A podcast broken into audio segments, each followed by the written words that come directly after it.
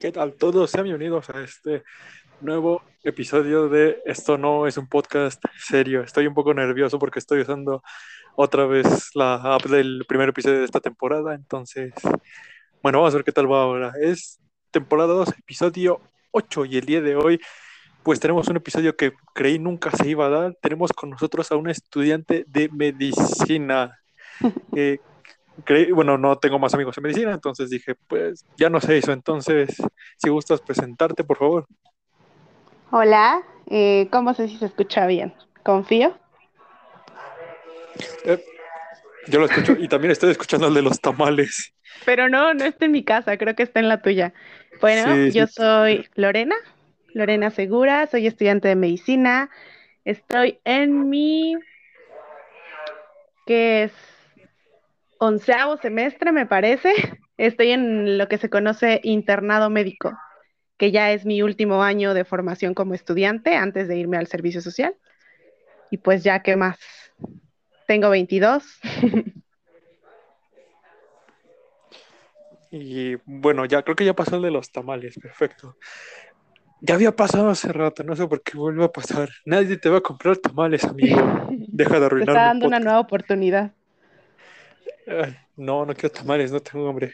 Y, y bueno, pues Lore es de las pocas personas que me ha pedido pues formalmente que la invite al podcast porque quiere darle su mensaje, pero vamos a extender ese mensaje como por 40 minutos, entonces pues mire, vamos a empezar con la pregunta que le hacemos a casi todos los estudiantes. Bueno, ahora no, no se la hacemos a nadie, pero vamos a empezar a hacerla. ¿Por qué medicina?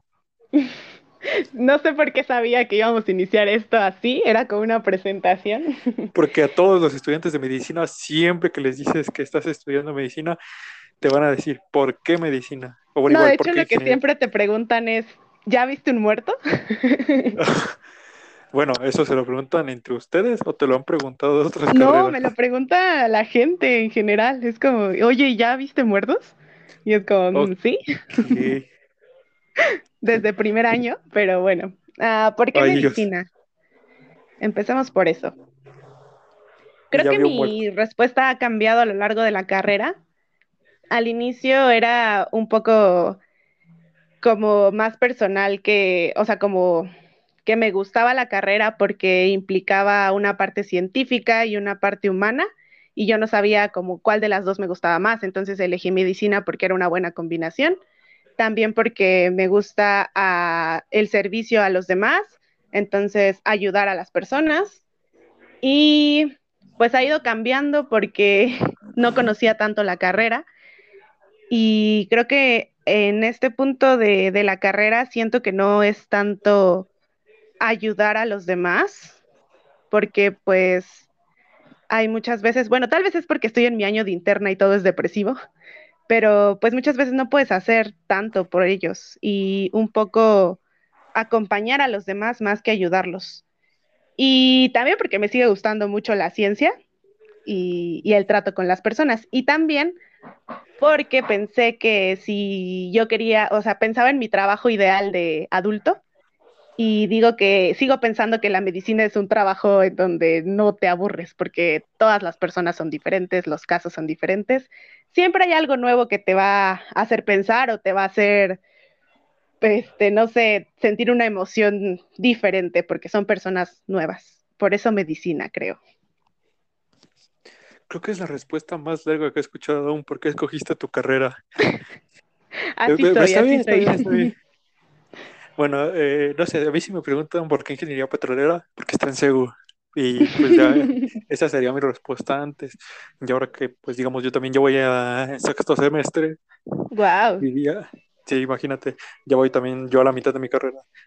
Pues mira, a mí me llamó más la atención el hecho de tener la posibilidad de salir de, de la ciudad, que es donde más tiempo, pues, es donde he vivido toda mi vida, básicamente.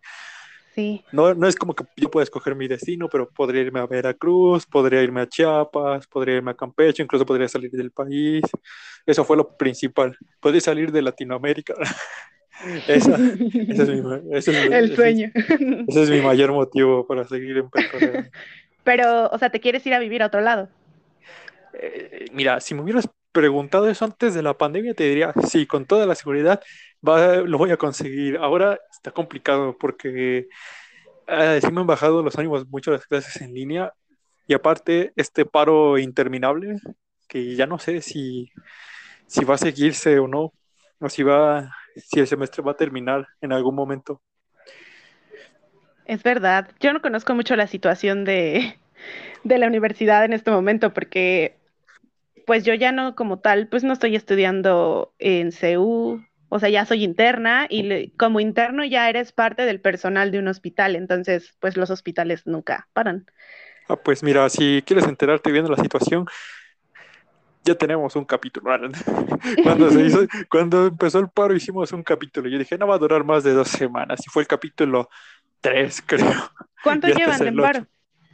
No, ya va para... Mm, ya va para mes y medio más o menos. Bueno, después de una es que también como mi hermano ya salió, ya no sé. O sea, como él ya está de vacaciones. ah, bueno. Y, él e era mi conexión a, a la UNAM. E igual, por ejemplo, así supe que medicina se fue a paro, pero evidentemente solo el primer año, creo, porque imagínate si los internos se van a paro. Ahí sí, ahí sí se acaba México, ¿no? Que los mamadores de derecho andan diciendo, ah, si nos vamos a paro se cae todo México. se cae la Suprema Corte de Justicia, carnal. Pues de hecho, ahora con la pandemia, ah, cuando inició, los hospitales conocieron que era estar sin internos, porque la UNAM retiró a sus internos y otras universidades para protegerlos. Y, por ejemplo, en el Hospital General de México, nada más estuvieron un mes sin internos, bueno, según me cuentan, porque es una cosa, pues, se cae el hospital. Es que... Entonces sí. Ah, es que sí estuvo, sí se puso pesado. De hecho, yo pensé que iba a durar más de un mes. Justo te iba a preguntar cuánto fue eso, más o menos. No, no esperaría que un mes. Porque digo, no, la UNAM tampoco se va a pasar de lanza, ¿verdad? La UNAM nunca haría algo así. Es que un poco, aquí donde yo estoy, yo estoy en San Luis Potosí, estoy haciendo mi internado médico en San Luis. Ahí en San Luis, los internos, o sea, los sacó la UNAM, pero ellos pidieron quedarse o sea, que los regresaran, porque de alguna forma el internado es el año en el que más aprendes. Entonces, pues sí te quieres proteger. Algunos compañeros eh, sí se salieron, por ejemplo, compañeros que están enfermos, ¿no? Que tienen diabetes o que tienen lupus, por ejemplo, una compañera ahí en San Luis, pues prefieren salirse, pero los demás, pues decimos, por ejemplo, a mí me dio COVID en, en febrero y pues fue un COVID leve. Ahí anda respondiendo todas mis preguntas antes de tiempo. sigue, sigue, perdón. Por eso preferimos pues que sí nos dejen ahí. Nosotros firmamos una carta, nosotros la redactamos y se la enviamos a la UNAM, que no queríamos que nos mandaran a unidades de medicina familiar. Una unidad de medicina familiar es lo que se conoce como un centro de salud, pero es del IMSS. Entonces nosotros pedimos, ajá, que nos dejaran en el hospital, porque es donde más aprendes. Pero es que sí, digamos, por ejemplo, tú sí conoces la clínica 18 de aquí de la ciudad. Sí. Obviamente, que ahí creo que no vas a aprender mucho comparado a irte a un hospital, porque pues las unidades médicas son muy chiquitas por lo regular. Están pensadas para pues no atender a tanta gente a comparación de un hospital que digamos ya tienen sus distintas secciones, tienen urgencias, tienen cardiología, etcétera. Y pues, pues sí, me imagino que es que es un primer nivel. El sistema de salud se divide así. En los centros de salud y en las unidades de medicina familiar, pues se atiende consulta de medicina familiar, que es una de nuestras rotaciones. Yo voy a rotar dos meses por medicina familiar en una unidad de medicina familiar. ya dije familiar muchas veces. Pero las otras rotaciones, que son, por ejemplo, cirugía, pediatría, ginecología, pues no es lo mismo llevarlas en, ahí en la UMF que en donde sí hay partos, donde sí hay urgencias. Por eso, pues sí se pide quedarte en el hospital, aunque sí es un riesgo, pero en mi caso, yo también por eso me fui a San Luis, porque no es lo mismo regresar a una casa donde están tus roomies, que todos tienen tu edad y que si les da COVID muy probablemente pues les va a ir como a ti, a regresar a tu casa con tu familia, ¿no? Con mis papás. O sea, ahí sí me hubiera dado miedo y preferiría que me manden a una unidad de medicina familiar, pero como estoy allá, como, sí, pues ahorita estoy aquí en la ciudad, ¿no? Pero como estaba allá, pues sí estás más tranquilo en que soy foráneo, pues cualquier cosa, pues aquí a ver cómo me va con el COVID, ¿no? No es que no le tengamos su debido respeto, pero sí, pues tenemos, no estamos población de riesgo. Pues, bueno, ya, ya me dijiste que, no sé si siempre ya me dijiste que incluso pues ya te dio COVID en febrero. Yo me imagino que realmente no tuviste ningún problema. Y... Te estoy escuchando un poco mal. Ay, no me digas, no me cuentes, no me cuentes, no me cuentes. sí te cuento. Creo que ya mejoró, ya mejoró. Ok. Es que he tenido muchos problemas con el internet todo este tiempo. Mira, te, cuento rápido. Infinitum, ¿verdad? con Total Play. Oh, no puede ser. Es que, mira, aparte de las clases en línea en la que ya más de una vez me ha sacado en momentos importantes, me sacó en un examen, en una exposición. Bueno, una exposición es un decir, me sacó como cuatro veces de exposiciones que valían puntos finales. Mm, de exámenes, me me he perdido primeras clases.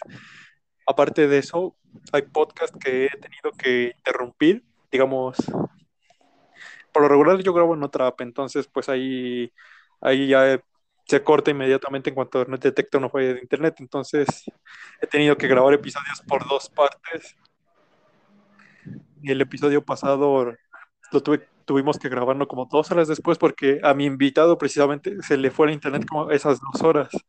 Ya cuando volví dijo, ah, ¿sabes qué? Todavía tengo tiempo, podemos grabarlo. Y aparte de eso, como me ha animado a hacer episodios de podcast en directo, creo que no hay ni uno que no se me haya caído. Bueno, sí pero bueno, hace poco recientemente me animé a hacer streams en otro lado y pues igual ayer, por ejemplo, estuve cuatro horas, pero de esas cuatro horas, siete veces se cayó el, por el internet. Triste, triste tu caso, amigo. Y, he tratado de todo, he tratado de, bueno, se compró un repetidor de Wi-Fi para que llegara mejor la señal de Infinitum, se cambió Total Play y sigue habiendo problemas, es ya una cosa absurda. Sí, porque no vivimos tan en la montaña como para que esa sea la razón, o sea, ya están salados, yo creo. Eh, sí, sobre, sobre todo yo, no sé, me pasa más a mí. Bueno.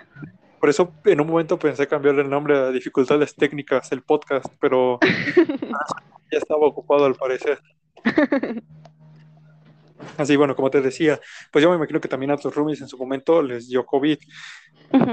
Entonces, pues dije, ¿cuál ha sido tu experiencia si llegaste a hacerlo tratando enfermos de COVID? Mm, pues es que yo no he tratado enfermos de COVID. Realmente, mm, en, formalmente en los hospitales nosotros no atendemos COVID. Ah, en mi casa, que me refiero a mi casa con mi casa de San Luis Potosí, a mí me dio COVID primero, luego nos vacunaron y a mis a dos de mis roomies vivo con tres chicas. Ay, no debería dar esta información. bueno, a dos de mis compañeras les dio COVID y tuvieron también un COVID que creyeron, de hecho, que era eh, por la vacuna hasta que a una de ellas él dejó de oler y dijo, no, pues esto no, no es de la vacuna, se fue a hacer la prueba y tenía COVID. La otra chica no, no tenía síntomas, pero pues estaba medio asustada porque convive muchísimo con, con la, con la Rumi a la que se le fue el olfato. Entonces se fue a hacer la prueba y también salió positiva. La única Rumi que no le dio COVID, o bueno, que no, se, no salió positiva, fue la chica con la que comparto cuarto, pero nosotras creemos que fue asintomática porque pues compartimos cuarto. Entonces no las atendí como tal porque cada una seguía siendo pues autosuficiente, no, no, no, nos sentíamos tan mal como para no poder levantarte y prepararte de comer y, todo. Entonces no, no las atendí. en mi familia, mm, pues mi abuela tuvo COVID, pero igual fue un COVID leve y le estuvo, yo nada más lo estuve checando como que por teléfono, únicamente al pendiente de la saturación. Un poco sí me ha tocado que eh, les dan un, un, chingo de medicamentos y como ivermectina y eh, les dan antibióticos y yo les digo, mm, no se tomen esto, nada más tómense su paracetamol, estén al pendiente de sus signos vitales. O sea, esa es como que mi única intervención. Eh, como que me dicen, me dieron esto y yo les digo, mm, pues de esto no, no te tomes tales cosas, porque pues no, no está comprobado que funcione. Eso es como mi máxima experiencia. En el hospital lo que sí me ha tocado atender eh, son los pacientes que salen de piso COVID. El hospital en el que estoy eh, tiene tres pisos, tres pisos de, de internamiento. En los primeros dos, cuando yo llegué, se atendía COVID y nosotros como internos únicamente estábamos a cargo del tercer piso, donde estaban los pacientes de cirugía y medicina interna. Conforme fue avanzando la pandemia y fue disminuyendo el número de contagios, abrieron el segundo piso y ya únicamente estaba en el primer piso COVID. actualmente ya ninguno de los tres pisos es COVID y ya los pocos casos que hay los mandan a otro hospital. Pero los pacientes que subían a piso, a tercer piso, venían del 1 o del 2, que eran pacientes post-COVID, pacientes que habían estado intubados, pacientes que pues habían estado muy graves. Entonces subían y esos eran a los que nosotros nos tocaba atender, pacientes que ya eran negativos a COVID, pero pues estaban con las secuelas y realmente estaban muy graves, muchos de ellos fallecían. Y sí era triste porque pues estaban, salían de COVID, su familia ya los podía ver y básicamente era solo eso.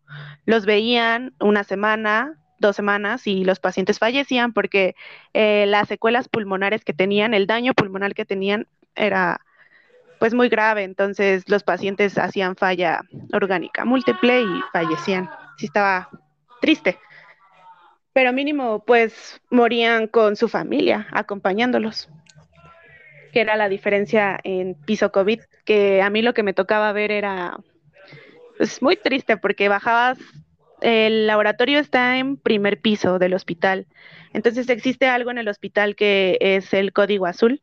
Cuando hay código azul quiere decir que están transportando a un paciente que tiene COVID. Entonces tienes que tener como precaución, ¿no? Para no pasar por las zonas y algunas veces esos transportes de pacientes COVID pues eran pacientes que habían fallecido. Y a ti te tocaba bajar, había código azul y estaban pasando pues una caja. Y sí era pues impactante. Y las familias no se podían despedir y así. Eso fue como en mis primeros meses y sí fue como, wow, esto está muy feo, porque ya se sabía, ¿no? Pero yo también, yo también fui estudiante en línea. Y ya llegar al hospital y ver eso, y sí, está rudo. Más todo lo que me ha tocado. No sé si ustedes que nos están escuchando pueden sentir la misma tensión que yo estoy sintiendo en este momento. ¡Wow! Eh, ¿qué, experiencias, ¿no? Porque, bueno, yo qué, yo qué puedo decir. Eh, sí es algo que esperaba escuchar, pero sí, es que como pues me lo estás describiendo bastante bien y sí me lo estoy imaginando. Ya, pues mira, yo por ejemplo sí, ya tuve pues un familiar que desafortunadamente falleció y pues sí duele no poder despedirte de, una persona así, pero ver eso a diario, bueno, a ti no te tocó ver muertes por COVID, sino después de COVID, pero aún así está, está muy intenso. Sí, era muy frustrante y de hecho pues sí, o sea, sí me enteré, ¿no? De tu familiar, de tu tío, lo lamento mucho. Y, en algún momento, mm, no sé si también tuvimos un amigo que falleció su papá, no sé si sepas.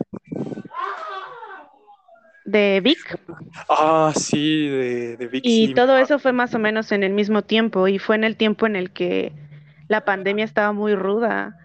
Y, y sí, yo veía, es que un poco lo que pasa, no sé si a todos los estudiantes de medicina, yo creo que sí, porque hasta nos lo enseñan en salud mental, es que haces algo que se llama transferencia y contratransferencia, o sea, que ves a esos pacientes como si fueran, pues, tus seres queridos, ¿no? Y en este caso, pues, no, o sea, yo sí conocí a tu tío y también conocí al papá de Vic y era bien frustrante como pensar, pues es que esos familiares son también estas personas que yo quiero y que están sufriendo. Sí, es triste, pero bueno, vamos a pasar a semáforo amarillo. San Luis, por ejemplo, ya está en semáforo verde. En verde, sí. Y la ciudad esto ya, está avanzando. Por fin llegó a semáforo Hay una vacuna, las cosas van mejorando. por ejemplo, digamos, no sé cuándo va a pasar, pero pues esperamos que no pase de este mes que ya los adultos de 50 los vacunen. Ya los adultos mayores ya acabaron creo que los profesores ya también andan por ahí, no sé. Los están vacunando, los profesores, sí.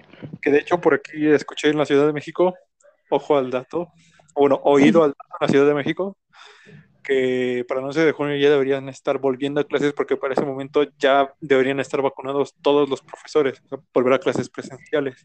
Sí, es lo que estoy viendo, que la tirada va a que ya se vuelva a clases presenciales. Y está bien, aunque sí da un poco de miedo de, es que esto se va a salir de control de nuevo, pero yo también estoy de acuerdo en que oh, se necesita iniciar nuevamente las actividades. Pues, pues es que sí, realmente hay que pensar un poco en las dos caras de, la moneda. Por un lado, sí está medio, sí, sí da de miedo el hecho de saber que tú puedes ir, o bueno, tus hermanos menores pueden ir y sin saberlo pues llevar la enfermedad. Pues, pues, pues, puede que ustedes no lo sientan, aunque se ha dicho que últimamente hay más casos de jóvenes que terminan graves pueden contagiar a otra persona. Que no porque ya estás vacunado quiere decir que ya no te puedo volver a dar. Quiere decir que tienes menos riesgo. Y que tienes menos riesgo de complicaciones, sobre todo, que eso es lo que se busca, que no se compliquen las personas, porque COVID te puede dar, pero te va a dar una gripa muy fuerte tal vez la peor que has tenido en tu vida, pero no te va a llevar a un hospital a intubarte y todo eso. Exacto, pero por el otro lado, pues todo el mundo desde el año pasado se ha estado quejando de que pinches clases en línea, de que no estamos aprendiendo nada, de que el internet, pues, sobre todo el internet, claro que sí. Entonces, pues no sé, yo creo que lo que se debería hacer y lo dije la temporada pasada, es que primero, por ejemplo, vuelvan, en caso ciudad universitaria, vuelvan, digamos, estudiantes que tengan que ir a laboratorios, por ejemplo, química, no sé si medicina también, incluso alguna que otra de ingeniería, porque digamos, yo digo, yo digo, no me vayan a quemar que facultades como contaduría, derecho e incluso filosofía pueden esperarse un poco más a que a que vea si esto se puede bajar. Los demás nos arriesgamos por ustedes, no se preocupen.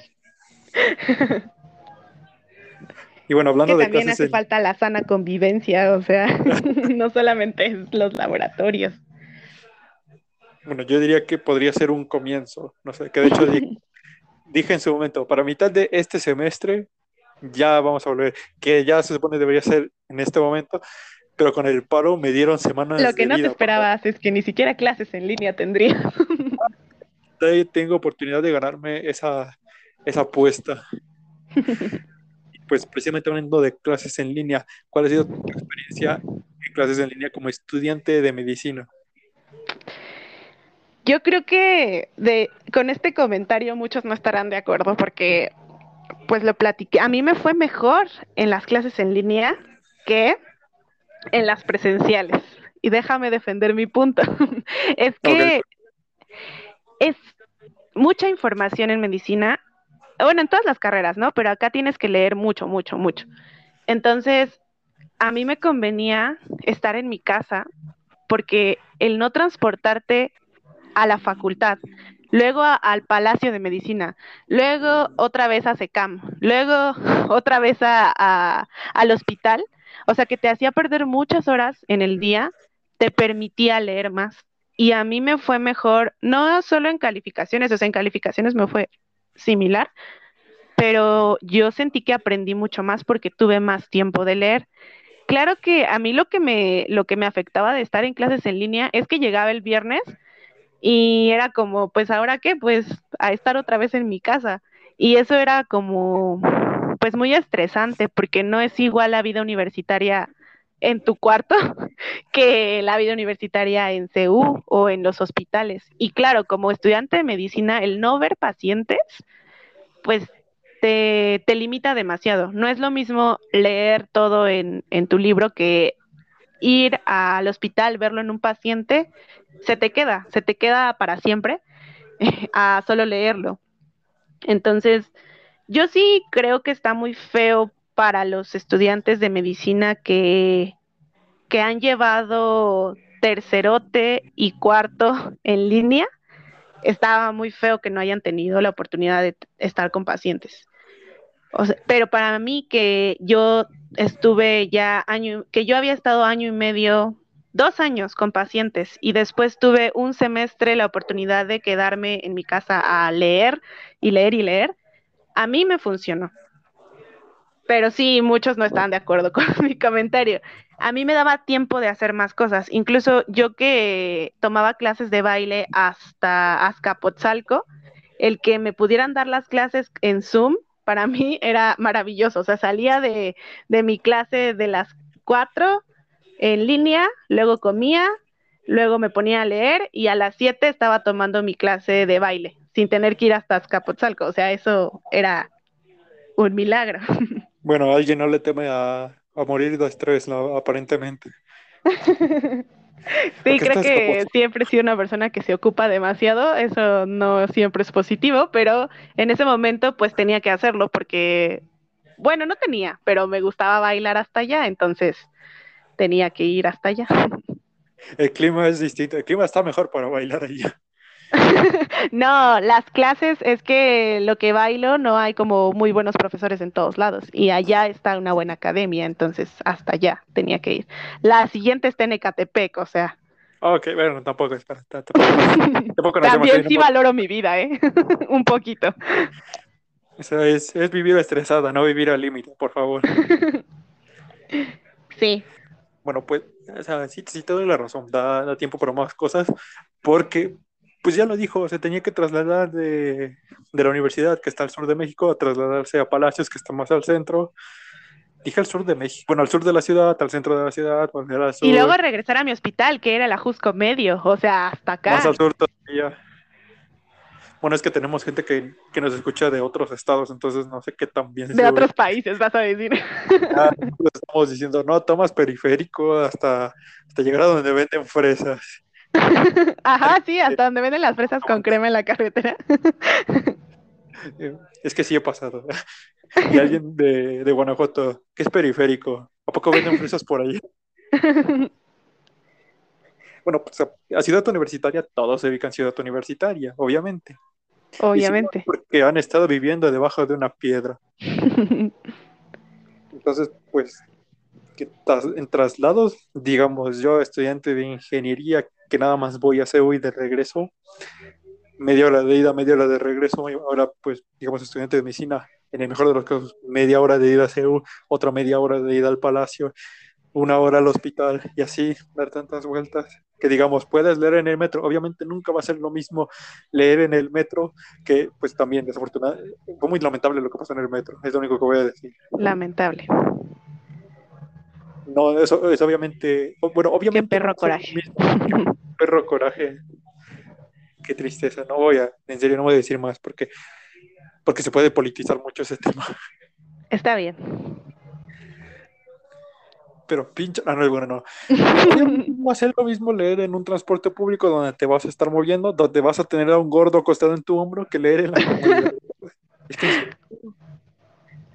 Además, yo tengo una facilidad para dormir en el transporte público, o sea, es donde mejor duermo.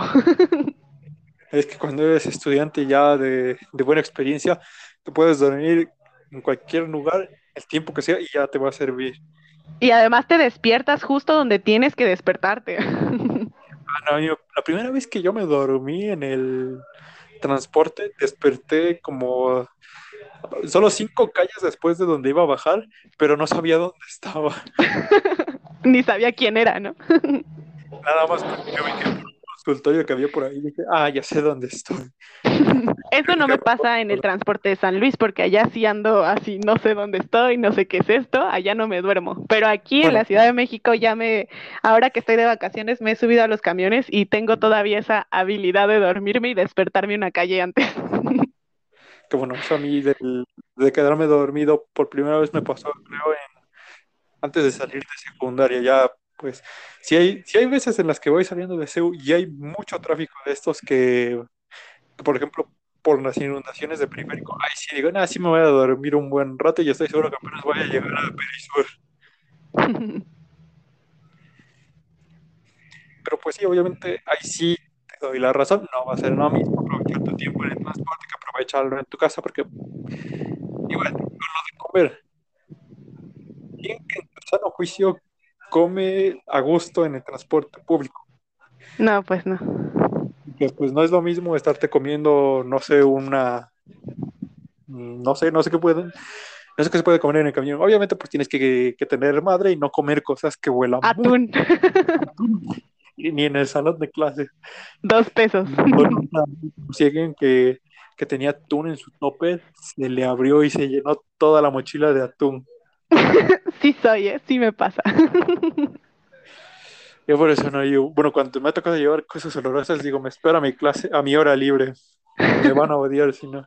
Y justo cuando la voy a abrir, si estoy con amigos, les digo, miren, esta no va a abrir en el salón. Y ya sacó el atún. O digo, no, bueno, no sé, la maruchan. La maruchan casi no huele, no sé de qué se quejan. No, la maruchan no huele. Pero no, no traes una maruchan en tu mochila. Ah, bueno, no. traes la maruchan. bueno, con agua caliente y ya te lo vas a Un momento, profesor, voy a preparar mi maruchan.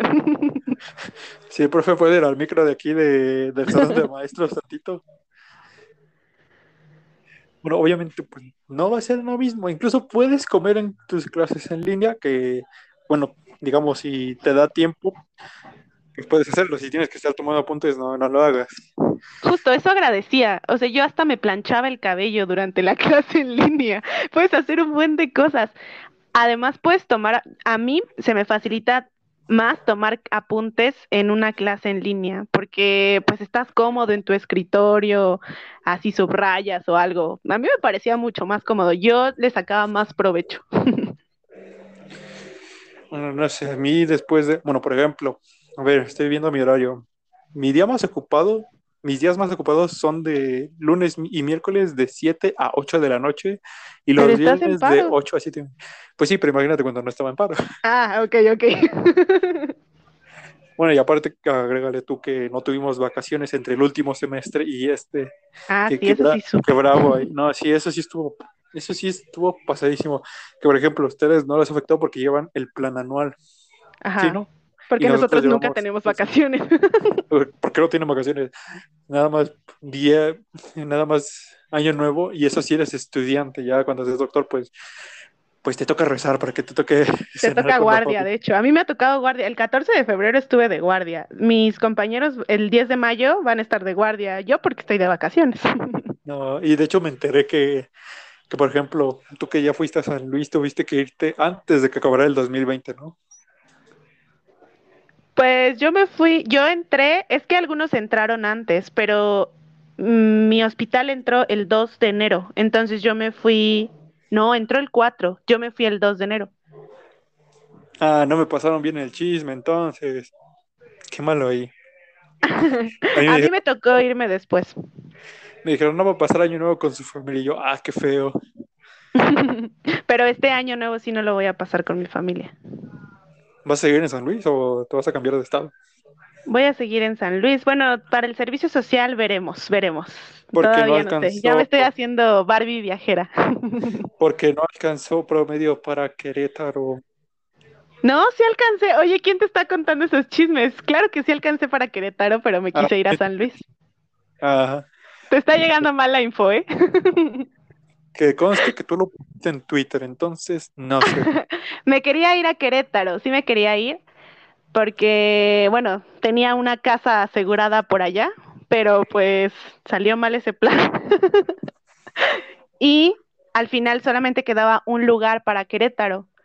Y yo, eh, o sea, el hospital al que ahorita voy, ni siquiera sabía, ¿eh? Fue como que Dios me puso ahí, porque es un hospital que muchos, muchos querían. Eh, en ese hospital está el cuarto lugar de mi generación, o sea, el que tiene el cuarto lugar de promedio, el que tiene el 6, el 15, o sea, los promediazos y Lore.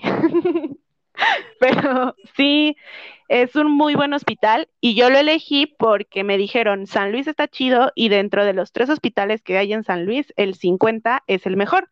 Yo dije, pues me voy a San Luis, si no alcanzo el 50, me voy al 1, que es el que sigue. Y luego me di cuenta que dos de mis amigas habían elegido San Luis porque publicaron, ¿no? Así como que se iban a San Luis a conocer este buchones y así. Y yo dije, hoy les mandé mensaje, le dije, oye, ¿a qué hospital te fuiste? Y me dijo, al 50. Y la otra chica me dijo, al 50. Y yo dije, pues me voy al 50. Y elegí el 50 así dos días antes. Dos días antes decidí que iba a ser foránea. Y ese mismo día elegí que iba a ser a San Luis. Y pues agradecida con el de arriba porque la verdad 10 de 10 al Hospital de San Luis. Ah, o sea, todavía pudiste haberte quedado aquí en la Ciudad de México. Sí, sí, yo ah, me pude pues ver. Se llenaron primero San Luis que muchos de aquí. Yo creo que, yo creo que estuvo mejor irte a San Luis que, quedarte aquí en la Ciudad de México, la verdad. ¿Por qué? Pues mira, a pesar de que, digamos, estamos en pandemia, de que apenas logramos salir del semáforo naranja, ves mucha gente por aquí todavía que actúa como si esto nunca hubiera pasado. Que si trae cubrebocas, lo trae de bufanda, o ya de plano no trae. Los transportes públicos llenos. Tráfico, pues bueno, no sé, apenas he salido. Entonces, tráfico, pues no sé qué tan, no sé qué tan fue usted. Pero que vean, yo que si no salgo sí, sí, hay mucho tráfico. Ah, bueno. Luego el caos que se llega, o sea, la ciudad también ha sido un caos en este año. Tan solo miren el metro, ya se quemó el metro, ya se inundó una estación, ya se cayó un tren. Ya perro coraje por dos. Perro coraje por dos. Pero mágicamente vamos a estar en verde antes de junio porque hashtag elecciones. Ya sé, no, está bien feo, pero mira, ¿qué te digo? En San Luis la gente allá no usa cubrebocas. Yo sí me sorprendí porque yo estaba aquí acostumbrada a que todos con cubrebocas y así. Yo iba al centro y yo veía en las calles y decía, ¿qué onda? Y ya me decían, no, es que aquí muchas personas no usan cubrebocas. Y yo como de, mm, esto no pasa en la CDMX. La diferencia es que allá, pues hay mucho espacio, hay más espacio comparado aquí. Pero no te creas, yo te pregunté que si te querías ir a vivir a otro lado, porque sí te lo recomiendo, realmente la experiencia es, a mí me ha gustado, pero extraño la ciudad. Yo, yo siempre he dicho que no me gusta la ciudad para vivir. Y ahora que regreso a mi ciudad, digo, ay, qué bonita es la ciudad. y un poco que la defiendes. También, ¿sabías que, dato curioso, la UASLP es más antigua que la UNAM? No, no sabía. ¿Y ¿Lo sabías? O sea, a mí me sorprendió, perdí una apuesta por eso. Dije, ¿cómo va a ser más antigua? Dije, o sea, nosotros estamos desde Nueva España, ¿qué onda? No, no tenemos 100 años apenas. Bueno, no sé cuánto tiempo tiene que cumplimos los 100 años. Que yo sepa, no tiene ni 10 años que se cumplieron los 100 años. ¿Por qué? Porque los Pumas tenían un parche 100 años de la UNAM. Y dije, ah, no quieres. Solo por eso sé, porque, la, porque Pumas da cultura. Pumas da aunque no valga madre en el fútbol, Pumas da cultura. Pero mira, eh, pues ya respondiendo más a tu pregunta, lo que pasa en mi caso de ingeniería petrolera es que no tengo muchas opciones. Digamos, Ajá, sí, no te puedes quedar aquí a, hacer un pozo, ¿no? Sí, porque pues, no voy a encontrar nada, nada más voy a hacer desperdicio de, de dinero y de materiales. Pero mira, si quisiera yo quedarme en la Ciudad de México, creo que sí hay un par de opciones por ahí que ya, pero ya involucrarían posgrados y es algo que de momento no está en mis planes. Y la verdad es que dije, bueno, la vida de campo sí me convence. O me convenció porque, digamos, este semestre ya hay, hay una ventaja de estas clases en línea. Este semestre que está en paro, pues tengo un profesor que pues ha estado yendo a Pozo y desde ahí nos ha dado clases, entonces pues mientras tomas clases también conoces un poco de la vida de Pozo, pero pues evidentemente te van a contar nomás, pero para que te vayas preparando. Eso de que, por ejemplo, no puedes llevar barba porque si hay una fuga de gas, te tienes que poner una mascarilla que debe sellar a la perfección, porque si no, te mueres instantáneamente, bueno, no instantáneamente, pero sí te mueres en muy poco tiempo. Pero sí rápido. y la verdad es que hace poco dije, voy a ver qué tal me veo solo con bigote. Y la verdad es que no me gustó. y tampoco me gusta como me veo sin barba. Dice, tienes que estar con tu uniforme la mayor parte del tiempo y si ya de por sí aquí en la ciudad nos estuvimos quejando del clima que no llegaba ni a 30 grados, imagínate irte a un lugar donde de por sí el clima está a 35 grados y aparte traer, traer el uniforme de Pemex encima todo el día. no, qué horror, es como la bata, odio. Lo que sí me ha convencido, la verdad, es la posibilidad de irme a trabajar al mar, así directo, a mitad mm. del mar. Eso es algo que yo lo sueño, que hasta te cuentan los profesores. No, sí, a mí me tocó ver delfines una vez en, en el fútbol. Y no, no son delfines muertos por el petróleo. Ya dejen de decirme ese de cosas. Mis compañeros que se fueron al internado a la playa, eh, luego nos mandan como fotos de los ingresos de mordedura por tiburón. es muy curioso. ¿Sí es frecuente? Sí, pues es muy frecuente en la playa. bueno, y yo no conozco, yo ni siquiera he visto un tiburón en la vida real, entonces no sé. A San Luis nunca ha llegado, o sea, no es frecuente. un golazo, me tiraron un golazo. Bueno, te decía, tendría que ser ya un caso muy, muy feo, digamos. Hay un acuario en San Luis, está llegando un tiburón nuevo, pero como no está acostumbrado a estar en San Luis, dice, no, San Luis, porque yo quiero irme a Veracruz, pues te muerde en, tu, en su primer día, entonces tendrías que ir al hospital. Es la única posibilidad que yo veo. y no porque no hay acuario. en algún momento va a tener que pasar. Bueno, no sé. Pero pues sí, esas serían mis alternativas. Y ya sí, bueno, creo que hasta eso es un poco más fácil que salga del país a que me quede en la Ciudad de México. Y sí es algo que me han dicho mucho desde que pues ya me, me metí a la carrera como tal, porque bueno, cuando metí el pase era mi segunda opción. Ya cuando me dijeron, te quedaste en Nigeria Petrolera, me preguntaron, ¿estás seguro? Sí, ¿por qué no? No vas a trabajar en la ciudad. Está bien, ¿cuál es el problema? Porque, pues sí, evidentemente aquí no hay petróleo, a pesar de que hubo alguien que una vez me dijo, en muchos años va a haber petróleo aquí. No va a haber petróleo, porque sí hay materia orgánica, pero no los procesos suficientes para que exista petróleo. No hay rocas suficientes para que exista petróleo. Punto, te, creo. ¿Tú sabes de eso? ya mejor no nos metamos en tecnicismos. Bueno, digamos, yo podría irme a, un pozo ya sea terrestre, pero que esté en la costa. O, bueno, está muy difícil que haya pozos terrestres fuera de la costa o a un pozo marino. Que ya, este, no sé, está, está feo porque desde el principio de la carrera, y es algo que yo digo mucho, casi casi de tus primeras tareas es ve esta película de una explosión en un pozo. Existe, si tienen tiempo, búsquenla como Horizonte Profundo, llamada así porque Así se llamaba el pozo. Mira, te cuento, resulta que pues sí, explota un pozo, fin. Mueren como ocho personas en, esa explosión. Y de hecho, ese profe que te digo que estaba en pozo, nos dijo, ah, ¿ustedes vieron esa película? Pues yo estoy en el puesto de, una de esas personas, o sea, no en el mismo lugar, pero me dijo, pero nos dijo, yo estoy en el puesto de esa persona. Y había una persona que, que falleció. Creo que esa persona no falleció. Ah, bueno bueno, ya sin extenderme mucho en la película, también mientras va pasando, te va incluso, pues evidentemente te tienen que prevenir de los accidentes y te dicen, mira, esto puede pasar. Hay gente que con las herramientas puede desde romperse una pierna, mm, te digo, está la posibilidad de que haya una fuga, está la posibilidad de una explosión, de un incendio, o la, la que yo creo es la más fea, es que el petróleo salga sin control, porque en el peor de los casos se va a salir con todo y tubería. Wow, o sea, mueres por un golpe. Puede ser, porque... Atravesado por esa cosa. Aparte el petróleo no va a salir frío, no va a salir como Coca-Cola, va a salir a una temperatura que te va a matar instantáneamente. Oh, no. Y pues sí, Oye, suena peligroso tu trabajo. Sí, ¿quién lo diría, no? También el tuyo. Eh, sí, sí es. bueno, no sé, para mí lo he dicho. Mis respetos a los estudiantes de medicina en esta pandemia que los han bajado del barco.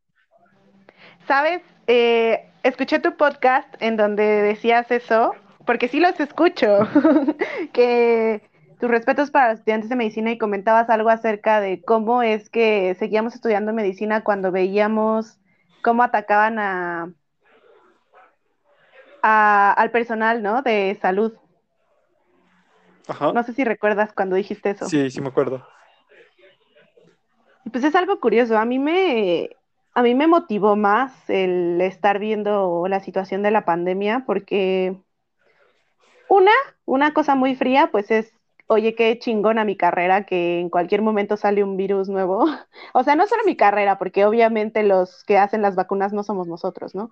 Pero el estar teniendo que enfrentar algo que no conoces, de una manera muy fría decirlo, ¿no? Como qué padre, porque ya estando ahí está horrible. Yo ahorita los residentes que sí estuvieron ahí en la primera línea dicen que es una experiencia terrible no saber qué hacer, no saber, no tener dónde meter a los pacientes, eh, tener así todos con ventilador, con falta de oxígeno, no tener medicamentos para sedarlos. O sea, eso horrible. Ya por eso digo, de una manera fría, desde fuera, yo estudiando en mi computadora como estudiante de medicina sin saber lo que están viviendo ellos, decía, pues qué chingón mi carrera, me gusta el área de la salud. Otra cosa, yo veía a algunos doctores y decía, ¿cómo se le están rifando? O sea, yo quiero ser de esos doctores que, o sea, a pesar de todo lo que está pasando, están ahí diciendo, pues esta es la carrera que yo elegí y esto es lo que yo sé hacer, voy a ayudar a las personas, ¿no? Lo que quería hacer desde el inicio. No tanto, sí da coraje como de, oye, yo vengo de hacer un turno súper agotante agotador y salgo y me atacan, pues si dices, que perro coraje por tres. Pero también le estaba la motivación. Yo digo que muchos sí se sienten motivados en hacer las cosas bien. Por, o sea, estoy estudiando por algo y lo veo eh, muy cerca. Hay una pandemia. Necesito estudiar, necesito estar bien preparada porque hay una perra pandemia, ¿no? Se necesita. Y, y ya, yo creo que eso fue, esa es un poco mi respuesta a lo que dijiste, ¿sabes? Bueno, como la otra parte, o sea, sí, sí te enojas, pero también piensas eso. Bueno, pues, si no recuerdan en qué momento lo dije, ay, no me acuerdo en qué episodio lo dije. Bueno, no importa. Eh, pues sí, es algo que yo dije, creo, en los primeros episodios del podcast. No me acuerdo si en. Estoy seguro que fue en el de las clases en línea. Y si no, fue. Estabas con dos de tus amigos. Es que, es que muchas veces sí traigo dos invitados. Esta temporada ya no, porque, porque son, van a ser 15 episodios, entonces ya me fallaron una vez. No, no, no me gustaría que me vuelva a pasar. Sí. Bueno, el caso es que pues sí, lo dije porque en ese momento es cuando la agresión a los doctores era cuando más feo se puso, de que, o sea, veías hasta fotos de doctor, si no se va del edificio, matamos a todas sus familias, así de, oye, se le está rifando por, por los, por, no por ti, porque pues a ti no te está pasando nada, se le está rifando por los demás, por los que posiblemente tú contagiaste, hijo de la, bueno, no voy a enojarme contigo, pero, pero sí, ya sentí que pues hay muy poca consideración, que de hecho creo que, eh, espero Espero que nadie haya dicho esta, esta estupidez de que es para darle doctora, no, es para darle trabajo a los doctores. No, mami. no, gracias, ya teníamos mucho con la diabetes. Ah, es que aparte es eso, el hecho de que no solo es COVID, es diabetes, es cáncer, son enfermedades del corazón, es todo lo que ya estaba. Y aparte una pandemia, no puedes. Está, está complicado. o sea, después de que o sea, los memes que hay, ¿no? Que dicen que por qué no, no colapsó el sistema de salud en México, porque ese es nuestro secreto. O sea... Siempre está colapsado. Sí. Bueno, eh, pues, o sea, es obvio que después, de, eh, cuando termine esta pandemia, va a seguir habiendo ese tipo de enfermedades y seguramente va a haber más después. Así que, pues, no sé, que bueno, estuvo, estuvo parte mejor que nos aventáramos más de un año en pandemia a que digamos solo durara dos meses pero hubiera tres veces más muertes. Sí. Y bueno, yo creo que, ah, es mi última pregunta que te iba a hacer. Ah, sí. Pues mira, yo he conocido a gente de medicina que se va a otras facultades. Si tú hubieras decidido cambiarte de facultad, ¿a cuál hubiera sido? O sea, cambiarme de carrera. Bueno, sí, mejor cambiarte de carrera, de facultad, como lo veas.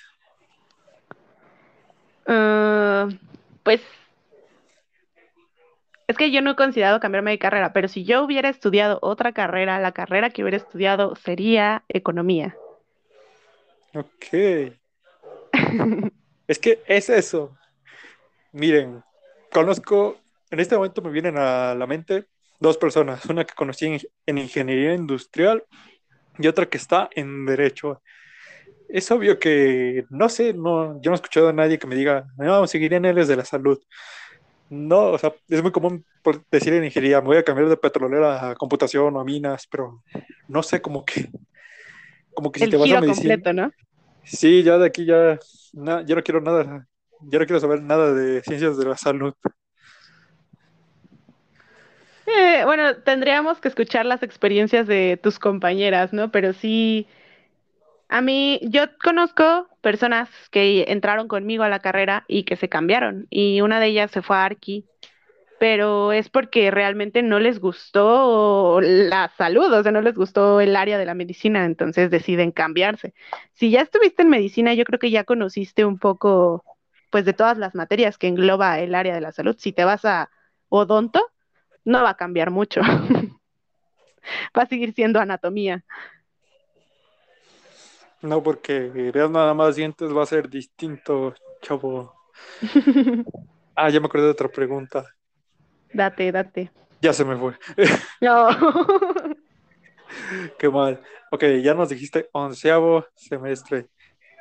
Los doctores, pues obviamente no solo se avientan sus años de carrera y ya no vuelven a estudiar, siguen estudiando toda la vida, lo sé porque pues, conozco un par de doctores por ahí.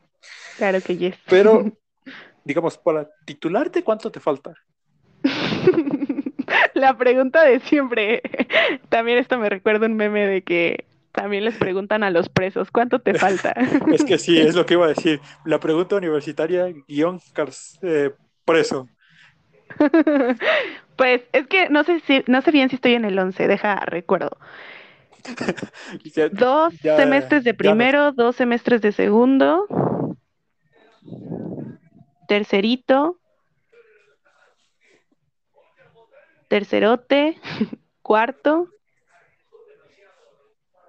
noveno, décimo. Sí, sí estoy en décimo. Me falta un semestre para terminar la carrera. O sea que me falta lo que queda de este y lo que queda todo este año, porque el internado es un año, es de primero de enero a 31 de diciembre. El 31 de diciembre dejo de ser estudiante de medicina y hago mi profesional, mi examen profesional. Y después soy pasante, porque tengo que dar un año de servicio social, pero ya no soy estudiante, ya soy pasante. Después de eso me entregan mi bello título y si yo decido, hay varias formas de seguir en la medicina, ¿no? Una es que ya te quedes como licenciado en medicina general, eres médico cirujano y ya.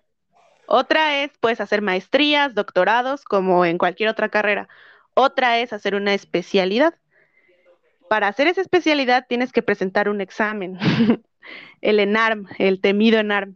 Este, en este examen, todos los que quieren hacer una especialidad médica lo presentan y pues depende de tu puntaje, eliges tu, especialidad. Depende de qué especialidad quieras, son los años que te vas a aventar. Existen dos grandes ramas. Una es medicina interna y otra es cirugía general, por decir así ampliamente. En medicina interna, una vez que haces medicina interna, te puedes especializar en cardio, neuro, endocrino, en las especialidades que se conocen, nefro de los riñones.